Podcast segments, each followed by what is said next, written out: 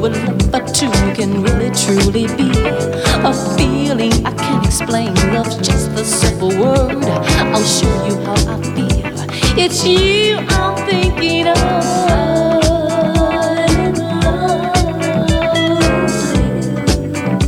Come on, let's get it together.